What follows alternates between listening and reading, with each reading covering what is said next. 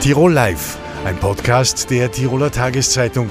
Das Video dazu sehen Sie auf tt.com. Herzlich willkommen bei Tirol Live, dem Fernsehmagazin der Tiroler Tageszeitung. Das war am Sonntag für viele überraschend. Eine ganz knappe Mehrheit in St. Leonhard im Pitztal hat sich gegen den Zusammenschluss der beiden Gletscherbahnen Pitztal und Ötztal ausgesprochen. Einer, der massiv gegen das Projekt aufgetreten ist, ist Gerd Estermann. Er ist jetzt bei mir im Studio. Herzlich willkommen. Grüß Gott, Frau Halbacher. Danke für die Einladung. Herr Estermann, Sie sind äh, von der Bürgerinitiative Feldring, weil Sie damals gegen den Zusammenschluss von Hochötz und äh, Kütei mobil gemacht haben. Auch erfolgreich, muss man sagen.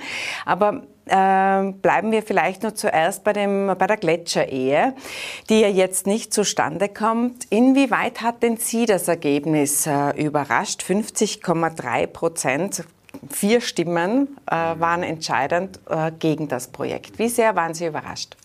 Ich war schon auch überrascht. Also ich habe schon gerechnet, dass es auch äh, Gegner von dem Projekt gibt, aber in dem Ausmaß hat mich das dann doch überrascht. Ich hätte so auf 60, 40 in etwa getippt. Umso mehr freut uns natürlich dieses äh, klare Ergebnis. Denn äh, wenn man bedenkt, mit welchen Mitteln äh, äh, hier gearbeitet wurde, das wurde ja den Bürgern einiges versprochen. Der Gemeinde, ich glaube 150.000 Euro jährlich äh, war da die Rede. Dann ist es schon schwierig für den Bürger zu sagen, nein, ich verzichte darauf, ich möchte lieber intakte Natur haben. Wir haben also versucht, die Gemeindevertretung, den Bürgermeister hätten wir auch eingeladen, Vertreter der Bergbahnen sowohl im Pitztal als auch im Ötztal haben wir eingeladen, mit ihnen zu diskutieren im Studio. Wollte keiner kommen. Daher ähm, frage ich jetzt einmal Sie, wenn Sie sagen 60, 40, hätten Sie gemeint, der Bürgermeister hat gestern gesagt, er sieht eine Spaltung äh, in St. Leonhard. Wie würden Sie das sehen? Gibt es eine Spaltung in St. Leonhard und am vorderen Taleingang ist es dann so, dass die Gegner überhaupt die Mehrheit haben? Oder wie würden denn Sie die Stimmungslage im Pitztal einschätzen? Da muss man, glaube ich, wirklich differenzieren. Vorder-Pitztal, hinteres Pitztal. Im Vorder-Pitztal, glaube ich, ist so wie in ganz Tirol die Stimmung ganz eindeutig gegen das Projekt. Die Vorder-Pitztaler hätten ja auch nur die Nachteile zu tragen, vor allem den Verkehr. Wenn man die engen Straßen ins Pitztal hinein kennt, dann weiß man, was das bedeutet. Man fährt da hinterm Auto, ohne überholen zu können. Und äh, eine zusätzliche äh, Belastung durch noch mehr Verkehr wäre wahrscheinlich schwer zu ertragen gewesen. Im hinteren Pitztal ist es so, da bewundere ich die Leute, die sich da offen auch äh, gegen das Projekt ausgesprochen haben. Das braucht schon einigen Mut. Äh, irgendwann mal braucht man was von der Gemeinde und äh, wenn man dann sich schon als äh, Projektgegner deklariert hat, ist es vielleicht gar nicht so einfach. Es wird vielleicht auch gar nicht so einfach sein, weil es ja sicherlich auch äh, unter den äh, GemeindebürgerInnen Befürworter des Projektes gibt. Also man macht sich ja da nicht nur in der Gemeindepolitik, in der Amtsstube etwaige Feinde, sondern auch äh, im Dorf. Äh, jetzt haben wir kurz angesprochen, das äh, Projekt im Feldringer Böden, das war der Zusammenschluss, der geplante äh, Hochötz und Kütei. Das kommt also auch nicht. Ähm, was soll denn überhaupt noch kommen? Oder sagen Sie, wir haben genug und würden Sie sozusagen meinen, das sollte man einfrieren, die, die, die Seilbahn-Erweiterungswünsche? Ja, ich denke, und das haben wir auch mehrfach schon äh, geäußert, es ist jetzt ein Punkt erreicht, wo wir sagen, wir sind sehr, sehr gut aufgestellt für den Wintersport. Wir haben die höchste Seilbahndichte weltweit in Tirol.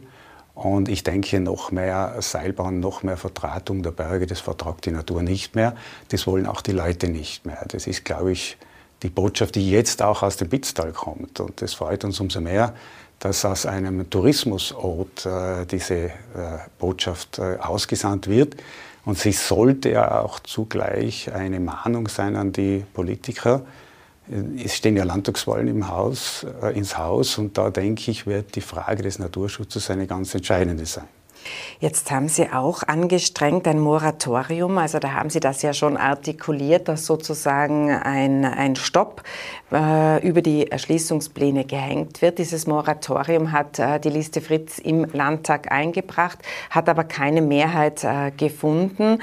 Also Sie bleiben dabei, wenn dann überhaupt keine Erweiterungen, wenn dann nur etwaige Modernisierungen, also Bahnen austauschen. Ja, ich denke, äh, die Skigebiete, die in Tirol ausgewiesen sind, das sind immerhin 4% der Landesfläche. Im Vergleich dazu, die besiedelbare Fläche in Tirol ist 12% also das ist schon ein erklecklicher Anteil. Äh, das müsste eigentlich reichen. Man kann natürlich noch innen Verbesserungen vornehmen. Man kann modernisieren und alles Mögliche äh, verbessern. Aber ich denke, nach außen hin expandieren, das ist nicht mehr im Sinne der Bürger und äh, auch nicht mehr im Sinne eines äh, äh, verträglichen Umgangs mit dem Klimawandel. Denn äh, jede Seilbahn verbraucht Energie, das wissen wir. Äh, es, sind die, äh, es ist zum Beispiel der Energieverbrauch für die Beschneiung so hoch in einer Wintersaison, dass die vier größten Städte Tirols, Innsbruck eingeschlossen, damit ein ganzes Jahr mit Strom versorgt werden können. Und das ist angesichts der Energiekrise natürlich schon auch ein Argument. Jetzt wirft man ja den Gegnern des Projektes und auch der Bürgerinitiative oft vor, dass die Unterschriften online gesammelt wurden. Es sind 168.000 gegen diese Gletscherehe zustande gekommen. Aber man wirft ihnen eben vor, es ist eine Online-Geschichte. Die Städter erklären sozusagen äh, den Menschen, die am Talschluss leben, wie sie leben sollen.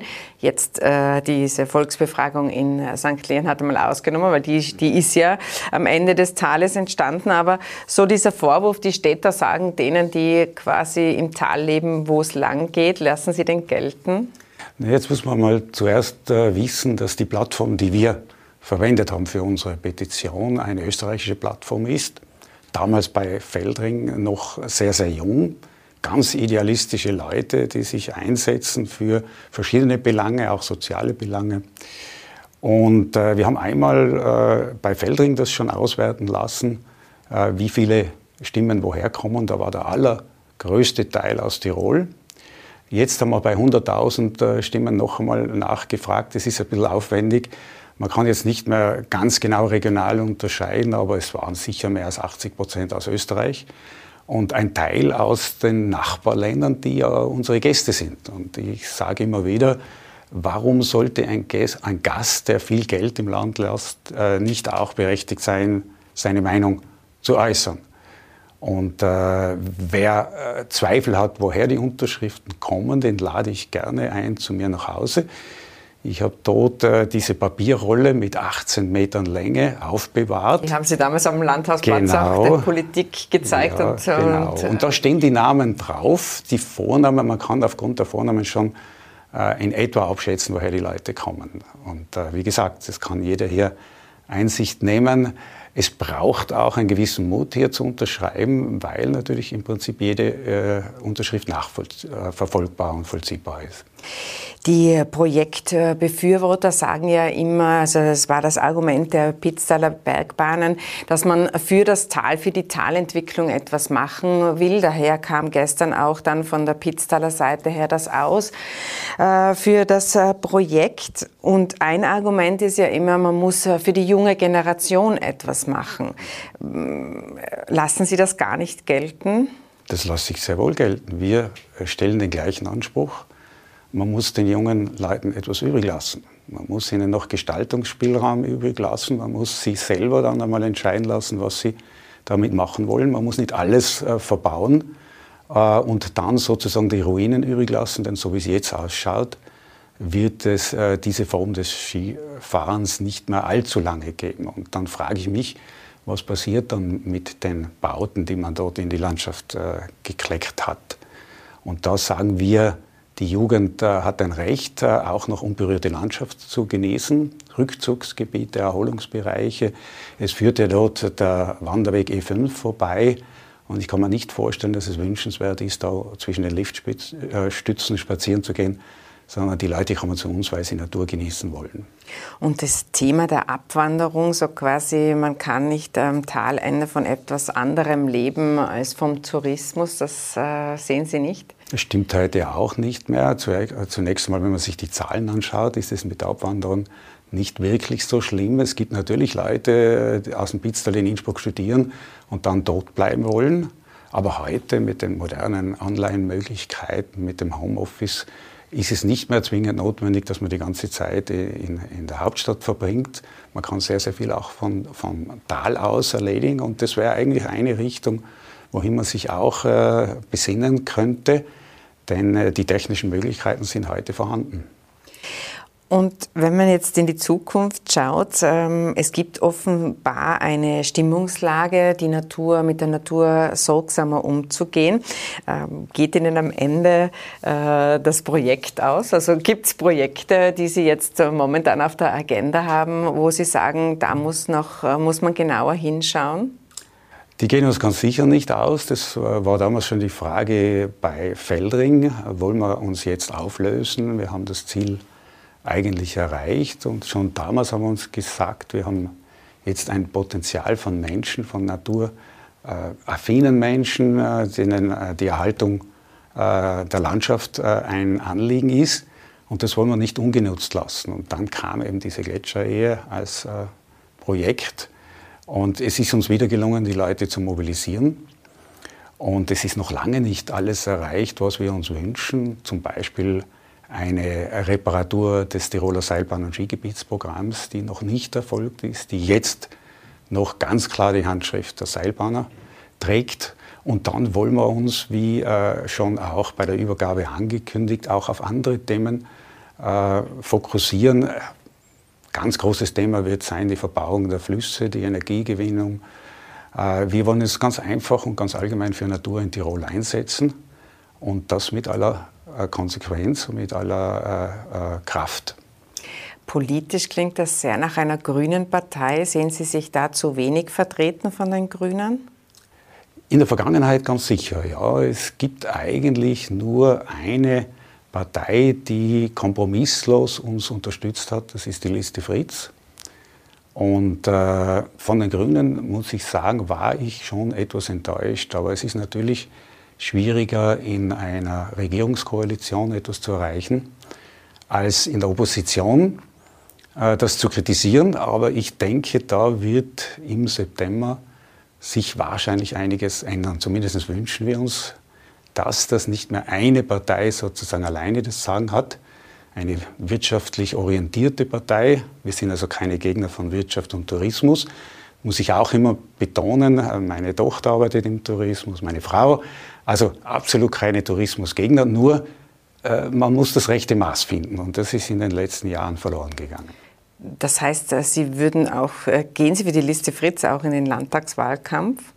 Das möchte ich so nicht machen. Äh, wir wollen uns politisch aus dem Wahlgeschehen heraushalten. Aber ich habe mit allen Parteien das Gespräch gesucht und die beste Antwort und die beste Unterstützung haben wir eben bei der Liste Fritz gefunden. Dann frage ich Sie noch was anderes. Sie wohnen ja selbst nicht äh, im Pitztal, wie, aber im Oberland. Äh, wie wie geht es denn Ihnen dabei? Wenn Sie ins Pitztal reinfahren, werden Sie da angesprochen? Werden Sie dann äh, ähm, äh wiedererkannt? Also ich habe schon äh, Verbindungen ins Pitztal. Eine Tochter wohnt beispielsweise im Pitztal. Mein Großvater war schon Lehrer in St. Leonhard. Also es gibt Verbindungen dorthin. Und äh, bis jetzt habe ich eigentlich keine ähm, aggressiven Begegnungen gehabt. Das Pitztal gehört zu meinen Lieblingswandergebieten. Es äh, gibt es Schulterklopfer? die gibt es immer, ja. Aber es gibt auch Leute, die ganz ehrlich ihre Freude ausdrücken. Ich habe ganz, ganz viele Glückwünsche jetzt bekommen nach dieser äh, Meldung. Und wir freuen uns natürlich auch.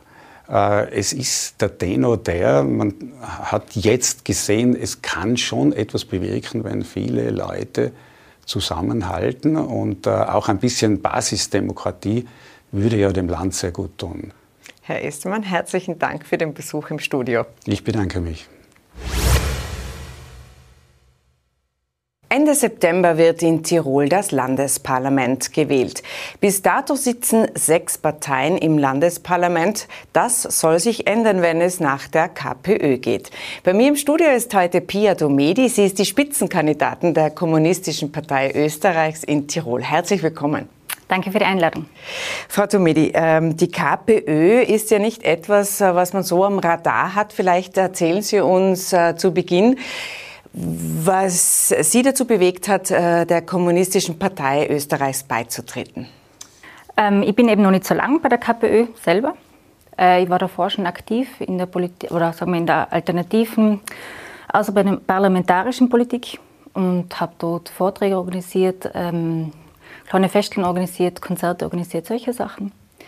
Genau, und dann eigentlich in der Corona-Krise bin ich draufgekommen, ähm, irgendwie so vom Gefühl her, ich brauche mehr Kontinuität in der politischen Arbeit und habe mich davor auch schon sehr intensiv mit kommunistischen Theorien und Marxismus auseinandergesetzt. Also das ist schon immer ein, äh, ähm, eine Analyse gewesen, mit der ich gut äh, arbeiten habe können. Und dann habe ich mir gedacht, ja, jetzt ist der Schritt da, wo, wo ich zur Partei gehen sollte. Und schlussendlich dann wirklich so den letzten, den letzten Hupfer dann hat man eigentlich die LKK gegeben in Graz, also der Wahlsieg, der Fulminante in Graz, wo äh, der einfach so motivierend war für ganz Österreich, also für die KPÖ und für ganz Österreich und für, ich, für ganz viele andere Leute, dass ich mir gedacht habe, so jetzt ist der Moment da, wo ich ja, wo ich einfach dazugehen möchte und einfach mitarbeiten möchte und versuchen möchte, die Motivation auch in Tirol ein bisschen anzuschieben.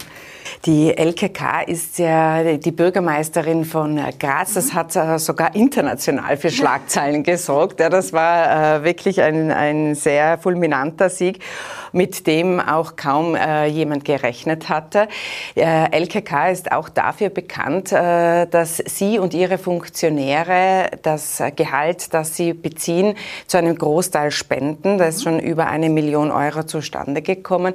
Aber wieso sollen denn Politiker nicht anständig verdienen, wenn sie einen guten Job machen? Politikerinnen sollen genauso gut verdienen, wie der Rest der Bevölkerung gut verdienen sollte. Also wir müssen, dürfen nicht nur bei den Politikerinnen Gehälter ansetzen und sagen, sie sollen gut verdienen, sondern wir müssen einfach einmal beim Rest der Bevölkerung anfangen, gut zu verdienen. Wenn wir ähm, dort ansetzen und sagen, die Politikerprivilegien müssen ein bisschen runtergeschraubt werden, dann hat das mehrere Vorteile. Es hat den Vorteil, dass ähm, die Politikerinnen ähm, nicht mehr in die Politik gehen oder halt Menschen nicht mehr in die Politik gehen, um dort Karriere zu machen oder um dort einfach gut zu verdienen oder, oder abgesichertes Leben zu haben, ähm, sondern es gehen einfach vor allem Idealistinnen dorthin. Also egal von welcher Partei. Das ist mir wichtig. Und das nächste ist, dass äh, jetzt gerade in Zeiten von der massiven Teuerung und Inflation ähm, Politikerinnen, glaube ich, also wenn man jetzt als Landtagsabgeordnete 7.500 Euro verdient, da spürt man eigentlich die Teuerungen noch nicht so extrem. Also da kann man noch lang Auto fahren, da kann man noch lang einkaufen gehen. Ähm, und merkt eigentlich nicht, dass das Leben schon extrem teurer geworden ist. Mit einem durchschnittlichen Gehalt von einer Fachkraft, sagen wir bei die 2000 Euro netto, da spürt man das nachher schon. Und das ist, glaube ich, der Moment, wo die KPÖ sich dazu entschieden hat äh, und was, glaube ich, auch so gut bei den Leuten ankommt dann schlussendlich, weil ähm, man ist nicht mehr abgehoben. Also man ist wirklich nachher am Boden der Tatsachen und hat genauso eigentlich dieselben Probleme ähm, wie der Rest der Bevölkerung. Die 7000 äh, sind natürlich brutto gemeint für die Landtagsabgeordneten, aber es ist ja dann auch so, dass Sie einen Brotjob äh, ja brauchen würden oder würden Sie meinen, 2000 Euro, damit lässt sich auf jeden Fall das Leben bestreiten? Ich möchte mich jetzt da nicht auf irgendwelche Zahlen festsetzen lassen äh, wegen Politikerinnengehälter. Ich glaube, allgemein ist es mal wichtig, wenn wir diese, diese Diskussion anstoßen. Und wenn man da mal ein bisschen nachdenkt, Österreich hat im äh, Durchschnitt EU-weit und auch weltweit sehr hohe Politikerinnengehälter. Und man kann da sicher noch ein bisschen was runtergeben. Jetzt ist es ja so, dass man da schon nachgebessert hat. Man hat ja die Politikerpensionen beispielsweise äh, gestrichen und die äh, Gehälter sind ja schon seit langem in Diskussion.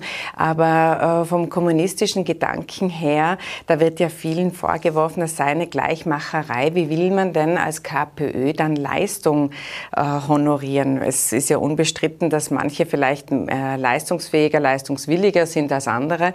Wie, wie will man denn das dann bewerten? Wenn es über das Geld nicht primär gehen soll? Ähm, also der Kommunismus ist an und für sich eine Theorie bzw. eine Utopie. Das heißt, bis wir zu einer kommunistischen Gesellschaft kommen, braucht es noch Zeit. Und das braucht einfach nur ganz viele Generationen eigentlich. Und schlussendlich, meines Erachtens, braucht es einfach ein, quasi ein neues Menschheits- oder Gesellschaftsbild, was wir da haben.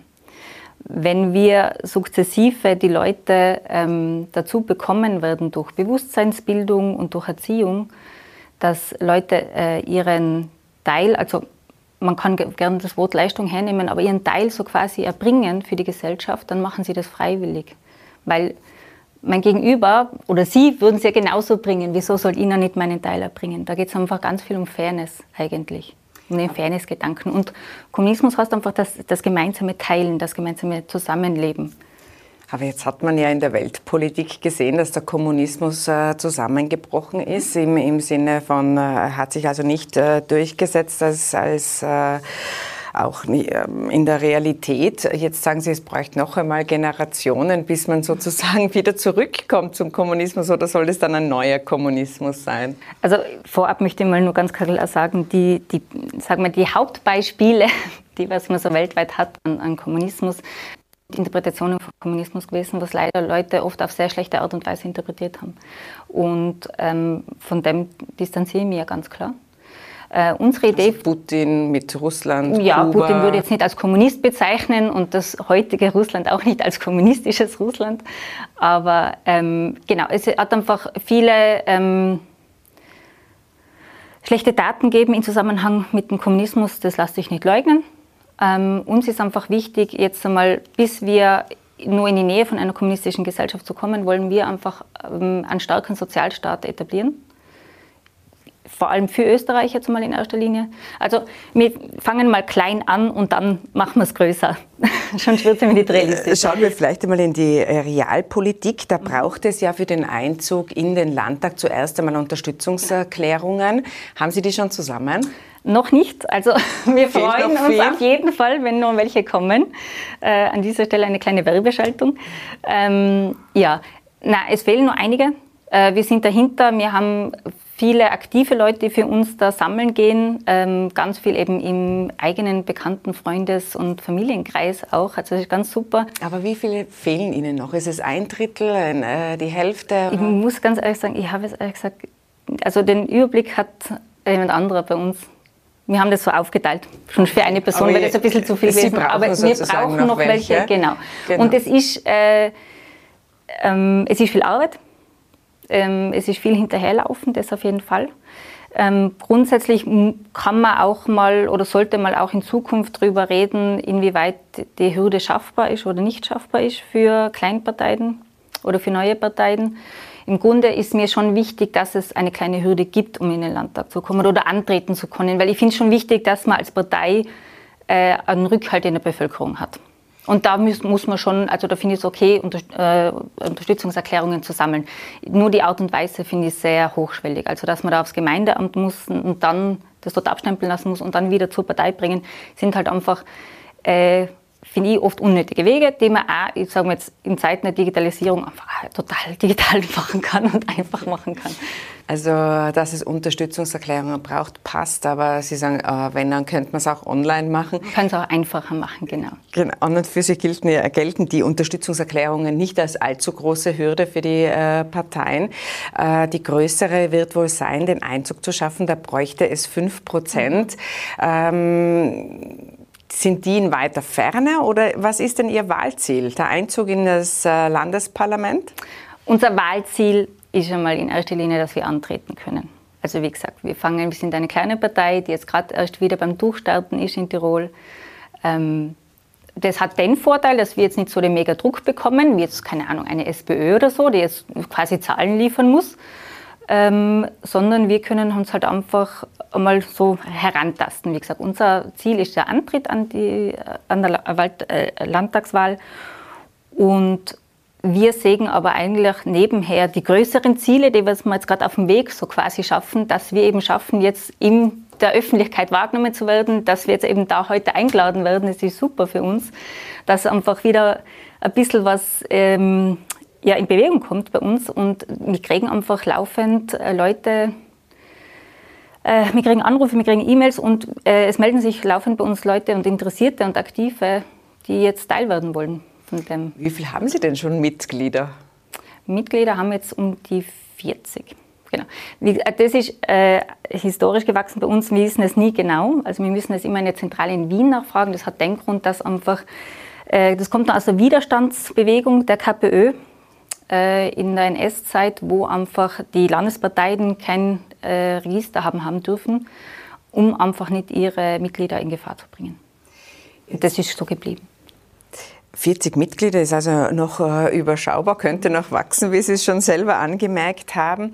Ähm, ich denke mir, was ist denn die, die Trennlinie zur SPÖ? Viele, viele Themen werden sich ja im linken Spektrum äh, überschneiden. Sie haben äh, gesagt, günstiges Wohnen, das, das machen ja alle Parteien zu ihrem Thema. Aber was wird denn ein Alleinstellungsmerkmal der KPÖ sein? Wieso sollte man denn Sie wählen? Ich glaube, bis jetzt einmal ist so als Alleinstellungsmerkmal, dass ähm, wir eben einerseits jetzt ganz stark auf das Thema Politikerprivilegien hingehen wollen und da einfach äh, ganz klar, denn in den, wie gesagt, in den Statuten der KPÖ ist drinnen, dass jegliche politische Funktion soll bis auf das äh, durchschnittliche Gehalt eines, einer Fachkraft gespendet werden.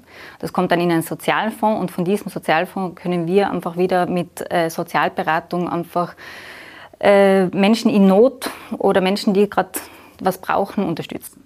Also so wie man es aus Graz auch genau. kennt. Also das würden wir einfach auch übernehmen, beziehungsweise wir sind da schon dabei, äh, eine Sozialberatung zu installieren in Innsbruck. Ähm, ich bin selber Sozialarbeiterin, das heißt, das ist so mein Fachgebiet. da kenne ich mich aus und das mache ich ja gern. Frau Tomedi, herzlichen Dank äh, für den Besuch ins Studio und wir werden sehen, ob es äh, noch weitere Unterstützungserklärungen gibt für die KPÖ. Ihnen herzlichen Dank äh, für die Aufmerksamkeit. Zu sehen ist Tirol Live wie immer auf tt.com und Sie können die Sendung auch nachhören via Podcast.